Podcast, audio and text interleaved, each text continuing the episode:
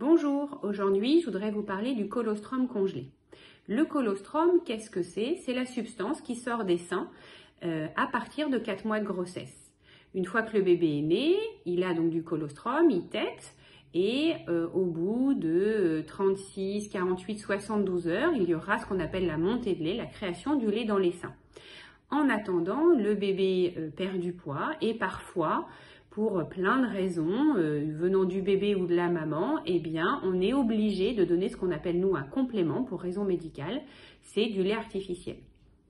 Certains parents refusent catégoriquement euh, de donner du lait euh, artificiel, du lait de vache au bébé.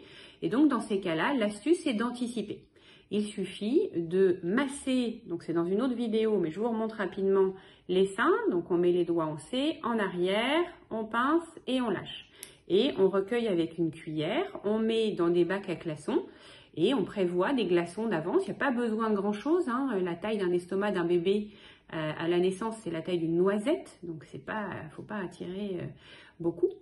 Ce qui permet, en cas de chute de poids importante ou euh, de problème chez le bébé, eh bien, à l'accompagnant de ramener du domicile du colostrum congelé qu'on peut donc donner au bébé après l'avoir décongelé et comme ça, euh, le bébé euh, euh, va mieux et puis la montée de lait arrive. Tout simplement. Donc il faut juste anticiper un petit peu. Juste à savoir, quand on a une césarienne, on sait que la montée de lait va être retardée de 24 heures. Donc les femmes qui savent à l'avance qu'elles vont avoir une césarienne et qui ne veulent pas, qui ne veulent pas donner de lait artificiel, eh bien, anticipez tout de suite, congelez du colostrum et au pire, vous ne vous en servirez pas, ce qui n'est pas très grave. Voilà,